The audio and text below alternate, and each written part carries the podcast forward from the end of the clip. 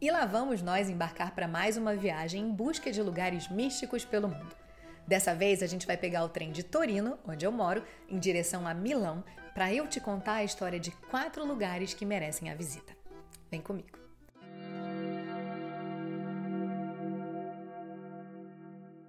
O primeiro desses lugares é, claro, o Duomo de Milano. Eu já visitei o Duomo de Milão duas vezes. A primeira vez em agosto de 2022, quando eu decidi me mudar do Canadá para a Itália, e a segunda vez em setembro de 2023, em uma viagem bate e volta de um único dia. Você vai ver por aqui imagens e vídeos dessas duas viagens. Não é erro de continuidade nem no figurino, nem no clima. Como você já deve saber, nada como uma igreja para ativar o meu modo caçadora de símbolos conectados à astrologia e ao tarô.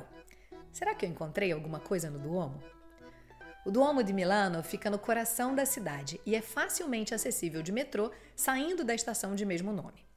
Sua construção começou em 1386 sob a supervisão do arquiteto francês Jean Mignon. Ao longo dos séculos, vários mestres, incluindo Leonardo da Vinci e Bramante, deixaram suas marcas nesse espetáculo gótico incomparável. O Duomo é mais que uma igreja, é um livro de pedra. Em sua fachada, você pode ver 3.400 estátuas e 135 pináculos, cada um contando uma história. Seu complexo processo de construção, devido às diferentes influências ao longo dos anos, torna o Duomo uma obra verdadeiramente única. Quando a gente entra na igreja, sobretudo em dias de sol, somos envolvidos pela luz do céu que se filtra através dos vitrais. Os 52 painéis retratam cenas bíblicas, criando uma sinfonia de cores e luz que dançam pelo interior da catedral. Já quando a gente olha para baixo, descobrimos um tesouro raro, o piso da igreja. Esse mosaico de mármore tem uma complexidade que demandou séculos para ser completada. Talete, e a caçadora de símbolos, ela achou alguma coisa? Achou sim. Grande parte das igrejas históricas conta com a linha do meridiano no seu piso. A linha do meridiano, muitas vezes referida como meridiano solar, é projetada para se alinhar com a trajetória do Sol ao longo do ano, criando assim uma espécie de calendário solar no interior da igreja. E normalmente se alinhando também com os solstícios e equinócios de forma perfeita. Além de funcionar como instrumento prático para marcar o tempo, a presença dessa linha em algumas igrejas históricas também tem conotações simbólicas e astrológicas. Muitas vezes ela é adornada com símbolos astrológicos como signos do zodíaco, planetas e outros aspectos astronômicos. Isso reflete a conexão histórica entre a astronomia, a astrologia e as crenças religiosas. Vale lembrar que algumas igrejas escondem esses símbolos com tapetes até os dias atuais. Se você tem interesse nesse assunto, eu te convido a assistir um outro conteúdo que eu produzi sobre a igreja de San Miniato em Florença depois desse vídeo. Tem inclusive um livro sobre isso aqui. E se tem uma coisa que eu faço na Europa, além de caçar símbolos, é claro, subir escadas. Então, já que a gente está aqui, vem comigo para o teto do Duomo. Subir no teto do Duomo de Milão é uma experiência que oferece uma perspectiva única da cidade e a oportunidade de apreciar de perto a magnífica arquitetura gótica da catedral. As torres pontiagudas, os detalhes ornamentados da fachada e a vista da cidade proporcionam um cenário que vale a pena cada passo. Uma outra dica é ir ao Museu do Duomo, que fica na mesma praça, mas do outro lado da rua. Ali, na minha primeira viagem, encontrei diversas imagens que se conectam com os símbolos de astrologia e de tarô. O segundo lugar onde eu vou te levar hoje é a Pinacoteca di Brera. A Pinacoteca é uma das mais importantes galerias de arte da Itália e uma instituição cultural de renome internacional. Fundada no início do século XIX, em 1809, por Napoleão Bonaparte, a Pinacoteca de Brera é instalada no Palazzo Brera, um edifício que anteriormente abrigava um mosteiro e uma academia. A coleção da Pinacoteca de Brera é rica e diversificada, abrangendo um período que vai desde o século XIV até o século XX, com ênfase nas escolas de pintura italiana, incluindo obras-primas de artistas como Piero della Francesca, Caravaggio, Rafael, Mantenha e muitos outros. Eu ouvi Mantenha? Isso mesmo, Andrea Mantenha. Andrea Mantenha foi um destacado pintor do Renascimento italiano que nasceu em 1431 e faleceu em 1506, e ficou conhecido por suas contribuições à arte do século XV. Você provavelmente já ouviu falar no Tarocchi di Mantenha. Pois é, O tarô de Mantenha são duas séries de gravuras italianas do século XV, que os historiadores da arte atribuíram a Andrea Mantenha até o século XIX, mas que hoje seguem em discussão. Apesar do nome e da semelhança das cartas com os trunfos, não se trata propriamente de um baralho de tarô, mas possivelmente um jogo educativo, ou seja, um cosmos em miniatura. Segundo Giordano Berti, que foi meu professor aqui na Itália, a estrutura de suporte do tarô de Mantenha encontra uma correspondência precisa com as obras morais e filosóficas medievais. E claro, eu não resisti a ter um Mantenha feito à mão na minha pequena coleção histórica de tarôs. Mas já já eu te conto essa história. Voltando à Pinacoteca, ela abriga também 48 cartas do Brambilla Visconti Tarot e todas as 78 cartas do Tarot Sola Busca, o mais antigo deck de tarô completo que existe. Aliás, esse foi o meu primeiro baralho de tarô histórico que eu adquiri e também já fiz um vídeo contando essa história por aqui. Vale muito a pena saber mais sobre o Sola Busca, sobretudo se você também for fã da Pixie, mais conhecida como Pamela Coleman Smith.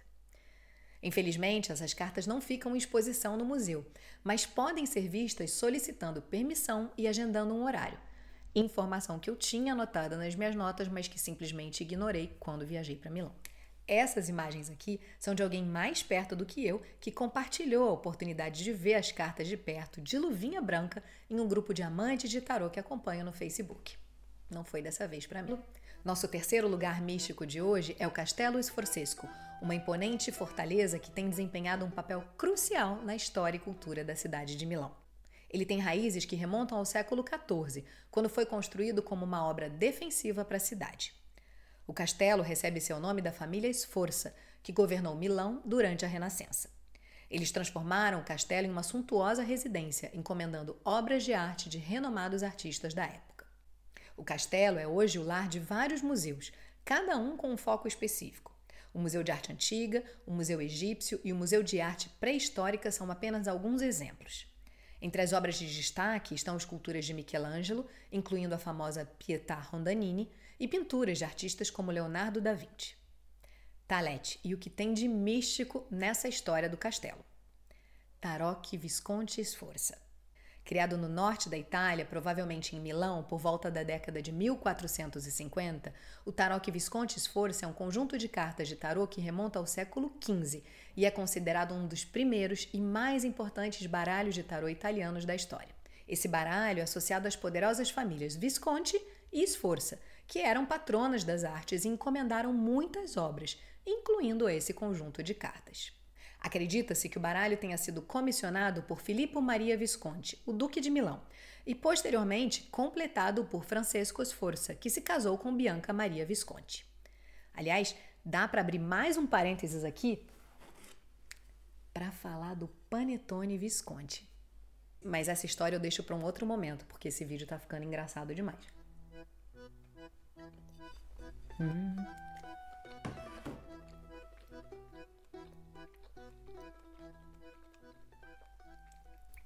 Voltando ao tarô, algumas das cartas originais do Tarot Visconti Sforza estão preservadas em bibliotecas e museus de todo o mundo. No entanto, muitas das cartas originais foram perdidas ao longo dos séculos. Dada a raridade e a fragilidade das cartas originais, várias reproduções modernas do Tarot Visconti Sforza foram criadas para permitir que as pessoas explorassem e estudassem esse notável baralho. Não conta para ninguém, mas esse baralho também aqui está na minha coleção. Essa versão aqui é da Lois Carabeu e também tem vídeo sobre essa editora aqui no canal. Bora maratonar! E por último, a gente vai pegar o metrô para eu te levar à última parada dessa visita, Il Meneghello.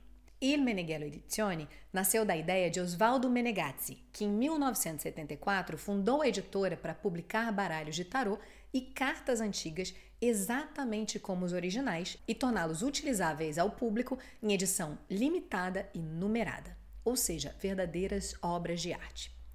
Em 45 anos, Il Meneghello realizou mais de 100 baralhos combinando tradição e inovação, como, por exemplo, trazendo à luz pela primeira vez no mundo o baralho Visconti Brambilla do século XV. Tudo é feito estritamente à mão e fabricado na Itália pelo próprio Osvaldo, que eu tive a oportunidade de conhecer. E eu confesso que fiquei muito nervosa quando entrei na loja. Lá também estava Cristina Dorsini, historiadora e autora de livros de tarô que trabalha com Oswaldo. Eu, inclusive, tenho alguns livros dela por aqui. Eu juro que resisti a comprar apenas um deck. E foi justamente o Mantenha, sobre o qual eu falei no início desse vídeo, que eu decidi comprar. Se você ama tarô e um dia for a Milão, você precisa conhecer essa loja. E assim, a gente encerra essa visita mística a Milão com mais um baralho histórico no trem de retorno, voltando feliz e contente para casa. Se você quer que eu continue buscando lugares místicos pelo mundo, mostra para mim que curtiu esse conteúdo. Seja mandando um pouquinho de dopamina através de um like, deixando um comentário embaixo do vídeo ou enviando o link desse conteúdo para alguém especial que você sabe que vai curtir esse tipo de conteúdo. E assim, eu sigo compartilhando informações de valor sobre o tarô, a astrologia, a alquimia e outras chaves de conhecimento. Se você quiser conhecer mais sobre o meu trabalho, no rodapé do vídeo tem também todos os links que você precisa, seja para agendar uma consulta de tarô, astrologia ou astrocartografia comigo, ou ainda para conhecer os meus cursos com inscrições abertas nesse momento. E assim, seguimos juntos nessa busca de transformar chumbo em ouro. Agora é minha vez.